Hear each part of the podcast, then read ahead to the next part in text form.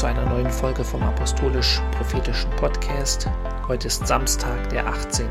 März und das Thema ist, wie gehst du in deiner Bestimmung? Beziehungsweise die, könnte man sagen, Transformationskraft deiner Bestimmung. Wenn du in deiner Bestimmung gehst, dann ist Gottes Auferstehungskraft mit dir und Gottes Auferstehungskraft ist die Transformationskraft Gottes, könnte man sagen, ja. Er kehrt alles um, so wie Reinhard Bonke das mal gesagt hat, vom Minus ins Plus. Genauso ist das Evangelium. Und wenn Jesus sozusagen in dein Leben kommt oder in das Leben von einem Menschen kommt, es ist die komplette Umkehrung von dem, was vorher war. Es ist die Transformation übernatürlich. Übernatürlich. Deswegen hat auch, sage ich mal, äh, Gott Jesus von den Toten auferweckt, um zu zeigen, dass das, was tot ist, was kein Mensch wieder sozusagen ins Leben bringen kann, weil kein Mensch ist in der Lage, jemand, der tot ist, wieder zurückzuholen. Das kann Gott. Und egal, welche Situation du gerade hast in deinem Leben oder auf, äh, auf deiner Arbeit oder äh, körperlich oder in deiner Ehe oder wie auch immer, Gott ist in der Lage, es komplett herumzudrehen und ich sag mal zum Guten zu wenden, wenn seine Auferstehungskraft in diese Situation kommt. Und wir wollen uns das heute genau angucken, nochmal ähm, tiefer was wir schon angefangen hatten vor zwei Wochen, wo es um Hannah ging, die Hannah-Gemeinde, dass sozusagen äh, Frauen symbolisch in der Bibel für die Gemeinde stehen und dass Gott, ich sag mal so, eine Hannah-Gemeinde braucht, eine Gemeinde, die betet und die den prophetischen Dienst hervorbringt, der wiederum dann dem apostolischen Dienst, der eigentlich schon da ist, sozusagen, auch mit den Weg bereitet, damit Gott wirken kann. Ja, weil Gott kann nur wirken, wenn, ich sag mal, seine Ordnung wiederhergestellt sind. Und seine Ordnung ist der fünffältige Dienst. Die Apostel, die Propheten sind die Grundlage. Und wenn die nicht da sind, wenn dieser Dienst nicht funktioniert, dann funktioniert das ganze äh, Reich Gottes nicht richtig, ja, die ganze Gemeinde nicht richtig. Okay, und deswegen sagt ja Jesus, so sollen wir beten, dein Wille geschehe, wie im Himmel, so auf Erden. Ja, das ist der Wille Gottes, deswegen hat es offenbart durch sein Wort, ähm, durch Paulus, durch seine Propheten sozusagen auch. Es ist der Wille Gottes, dass, ich sag mal, die Ordnung Gottes auf der Erde sich manifestieren. Und dann kann auch die Herrlichkeit Gottes da sein dann kann auch die Herrlichkeit Gottes, ich sag mal, zu den Menschen kommen und dann ist die Gemeinde wie ein Kanal, der die Herrlichkeit Gottes, die Wahrheit Gottes, die Freimacht, die Kraft Gottes, die Liebe Gottes und so weiter zu den Menschen bringt. Ja, okay. Halleluja. Und dann haben wir auch was entgegenzusetzen der Finsternis, die auf dieser Welt ist und die immer mehr zunimmt. Ja, und dann ist es genauso wie in, ich sag mal, im Psalm, äh, nicht im Psalm, in Jesaja 60, das glaube ich, wo es heißt, mache dich auf und werde Licht, denn dein äh, Licht kommt und die Herrlichkeit, ähm, wie soll ich sagen, ist äh, aufgegangen über dir. Aber wir wollen uns das nochmal kurz angucken. Und zwar Jesaja 60.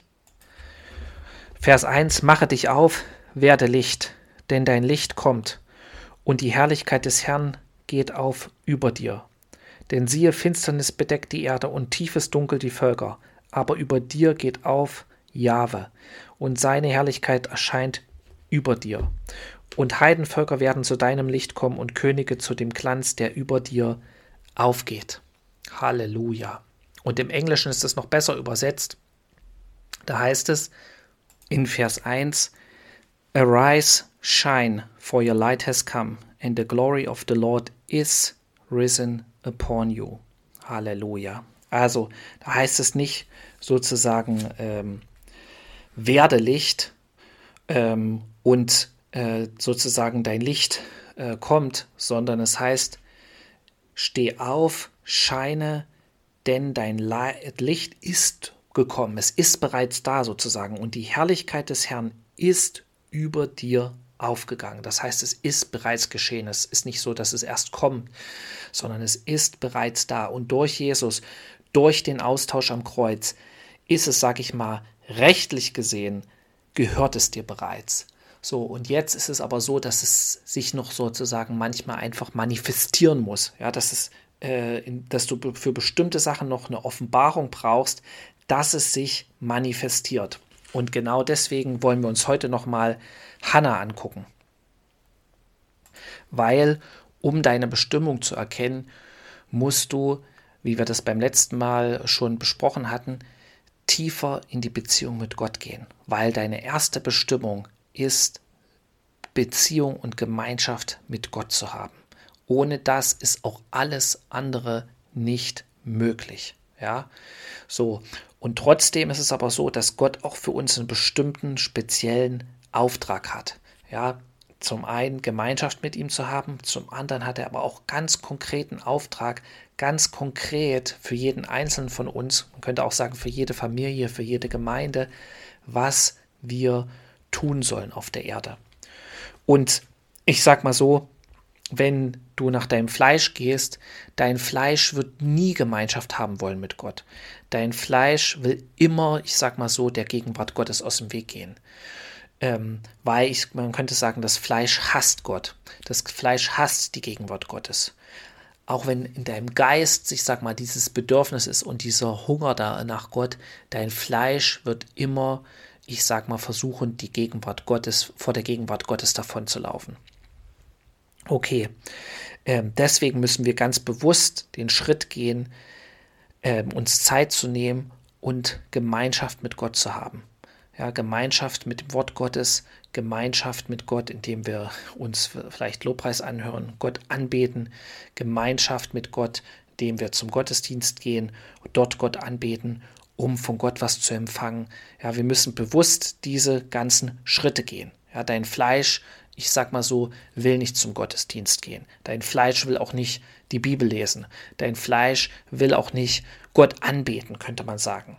So, und äh, je mehr wir das machen, je mehr du das tust, dass du, ich sag mal, auf diese Impulse hörst vom Heiligen Geist, desto stärker wirst du und wird dein innerer Mensch stärker. Und desto mehr, ich sag mal, desto leichter fällt es dir, in den Dingen zu gehen, die Gott für dich vorbereitet hat. Nicht nur allgemein und für die Zukunft, sondern jeden einzelnen Tag, weil Gott hat je, für jeden Tag von dir einen Plan, ja, könnte man sagen, einen Plan, damit seine Herrlichkeit, seine Liebe, seine Kraft, sein Frieden und all diese Dinge sich manifestieren und ich sag mal, du das erlebst, er hat er für jeden einzelnen Tag einen Plan. Genau. Und da leitet er uns ja durch seinen Heiligen Geist. Okay, aber was ist jetzt, wenn du bestimmte Dinge hast, die du dir, ich sag mal, wünscht, wo da nun, wonach du dich sehnst und wo du auch weißt, dass es eigentlich von Gott ist und trotzdem sieht es aber so aus, als würde es überhaupt nicht funktionieren, als wären wie, wie als wären die Türen verschlossen. Und deswegen wollen wir uns nochmal Hannah angucken. Und Hannah heißt ja quasi Gnade. Das ist, steht auch symbolisch dafür, dass wir gerettet sind aus Gnade. Die Gemeinde ist nicht sozusagen von Jesus erlöst worden, weil wir irgendwie so toll waren oder viel besser als andere oder so sehr uns nach Gott gesehnt haben und ihn so sehr gesucht haben. Nein, wir alle sind unseren eigenen Weg gegangen. Jeder einzelne von uns ohne Ausnahme. Und trotzdem hat Gott uns aus Gnade zu sich geführt. So.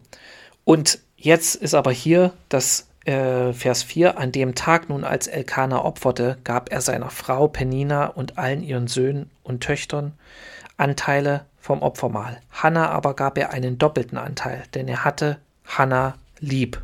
Ja, und symbolisch steht hier auch in gewisser Weise der ihr Mann für sozusagen Gott, für Jesus. Ja, Jesus ist der Ehemann der Gemeinde, könnte man sagen.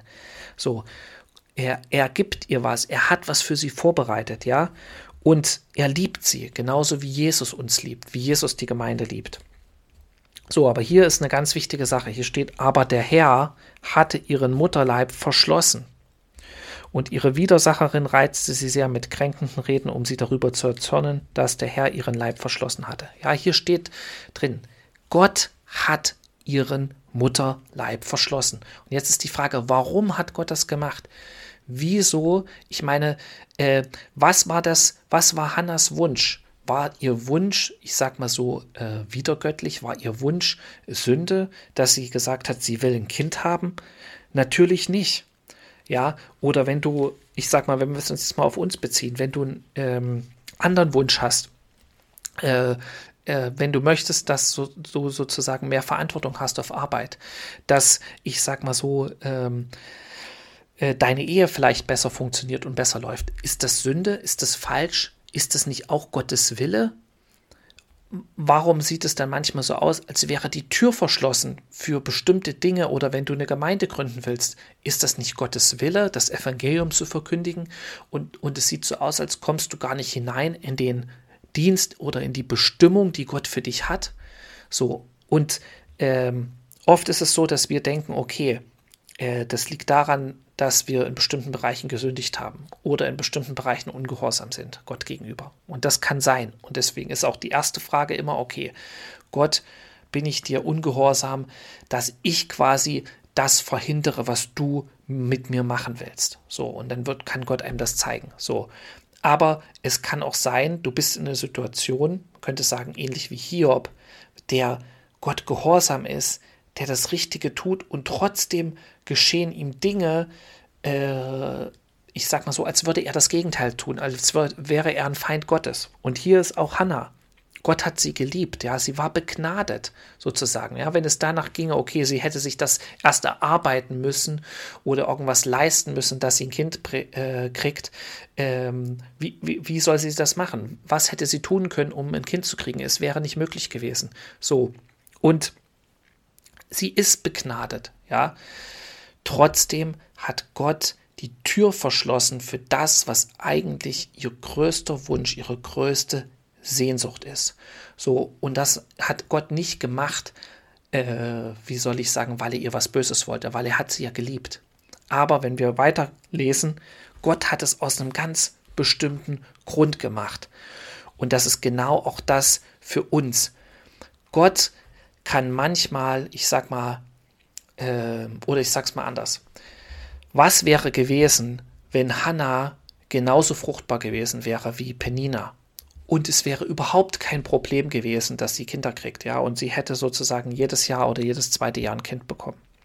Wie das zu der damaligen Zeit üblich war. Ja, die Menschen haben nicht in dem Sinne verhütet, äh, wie das heute äh, sozusagen äh, teilweise gemacht wird. Ähm, was wäre gewesen? Hätte sie die Nähe Gottes so gesucht, wie, wie sie es getan hat? Hätte sie dieses Versprechen Gott gegeben, dass sie ihr Kind, ihren Erstgeborenen, Gott weiht, ja, der dann der größte, könnte man sagen, einer der größten Propheten Israels wurde und den Weg gebahnt hatte, hat, dass, dass David König wurde, der ihn gesalbt hat, äh, hätte sie das gemacht? Wir wissen es nicht. Es könnte durchaus sein, aber ich sag mal, wahrscheinlich nicht, weil sie gar nicht so verzweifelt gewesen wäre, dass sie überhaupt Gott was angeboten hätte, im Gegenzug, dass sie sozusagen einen Sohn kriegt. So, sie wäre gar nicht so verzweifelt gewesen, zu fasten und zu beten.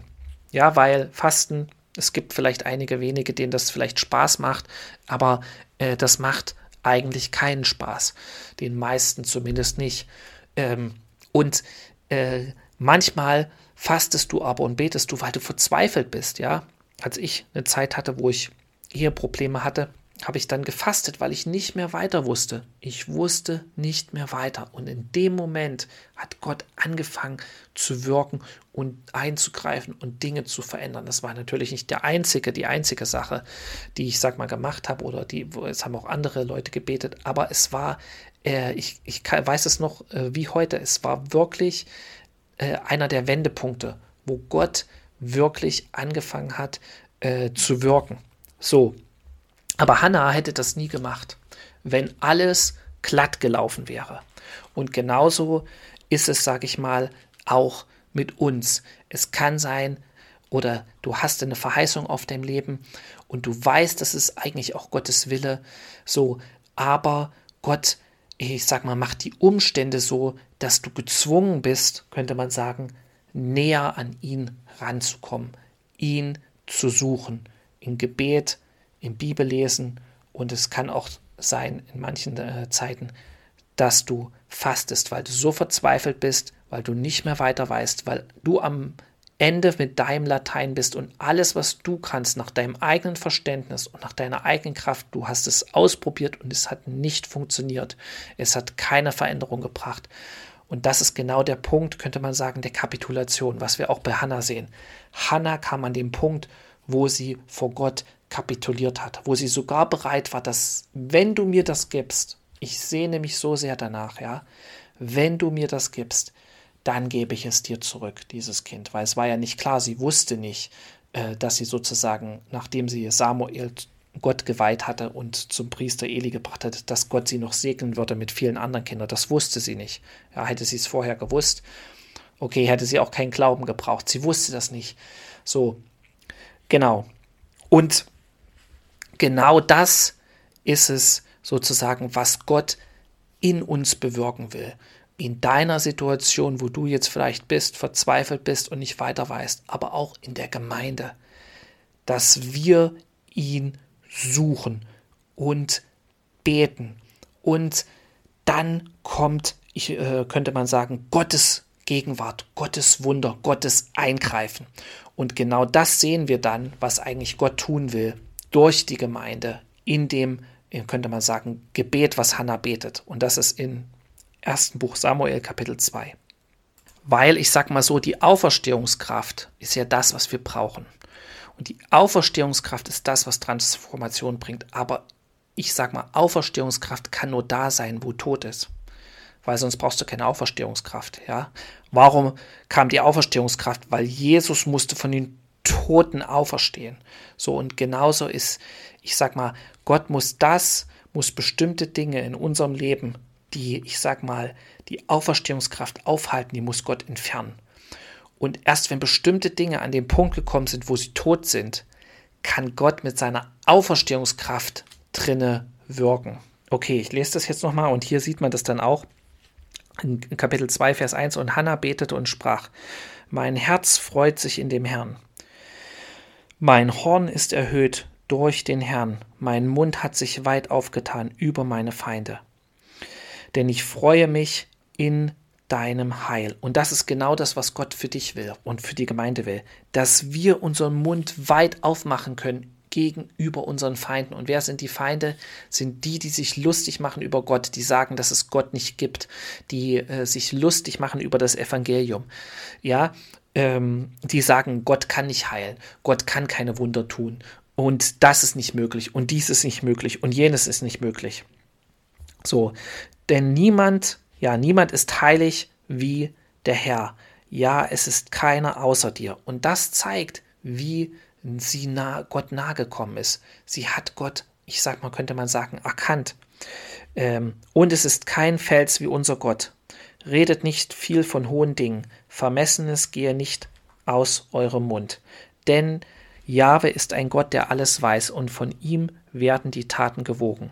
Und jetzt kommt das, was das einfach nochmal beschreibt, diese Transformation. Ja, der Bogen der Starken ist zerbrochen, aber die Schwachen haben sich mit Kraft umgürtet. Willst du mit Kraft umgürtet werden, dann musst du an den Punkt der Schwachheit kommen, könnte man so sagen. Dann kann Gott dich mit Kraft umgürten. Nicht du dich mit einer eigenen Kraft, mit deinem eigenen Schutz, ja, sondern wenn du an den Punkt kommst, äh, wo du schwach bist, dann kann Gott dich mit Kraft umgürten. Die Satten haben sich um Brot verkauft, aber die Hungrigen hungern nicht mehr. Ja, willst du satt werden? Willst du, dass deine Seele satt wird, dass du gefüllt bist? Dann musst du an den Ort kommen, wo du hungrig bist, wo du hungrig bist, weil Jesus gesagt hat, ja, selig sind die, da hungern und dürsten.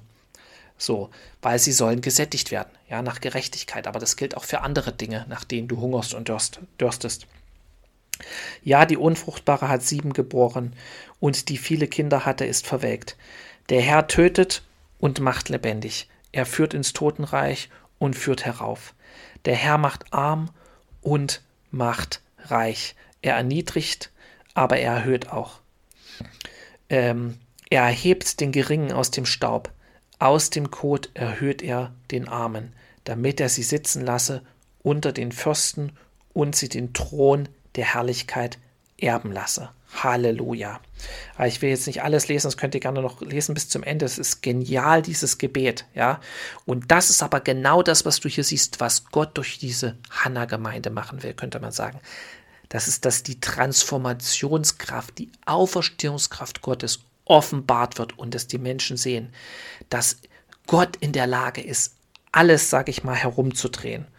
Und, ähm, und im Ende, ja, er sagt ja auch, er erhebt den Geringen aus dem Staub, aus dem Kot erhöht er den Armen. Das ist Vers 8. Warum?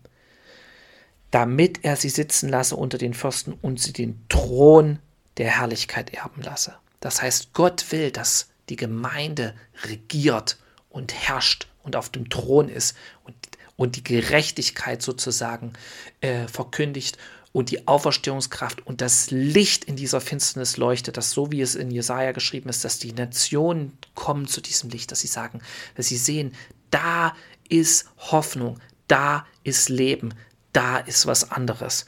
Und genau deswegen könnte man sagen, müssen wir Gott erlauben, dass wir an diesen Punkt kommen, wo wir kapitulieren. Und wenn du an diesen Punkt kommst und dann zu Gott gehst, dann kann Gott eingreifen. In diesem Sinne wünsche ich euch eine gute Woche, einen guten Start in die Woche äh, und betet zu Gott, wo auch immer ihr sozusagen Not habt. Betet zu ihm, fleht ihn an, schüttet euer Herz aus, geht zu ihm, betet ihn an und Gott wird in eurem Leben wirken. Genauso wie er es auch getan hat in Hannas Leben und im Leben von vielen anderen. Gott ist derselbe, ja, gestern, heute und bis in alle Ewigkeit. Und das heißt, er tut auch noch dasselbe. In diesem Sinne, seid gesegnet. Bis zum nächsten Mal. Shalom. Amen.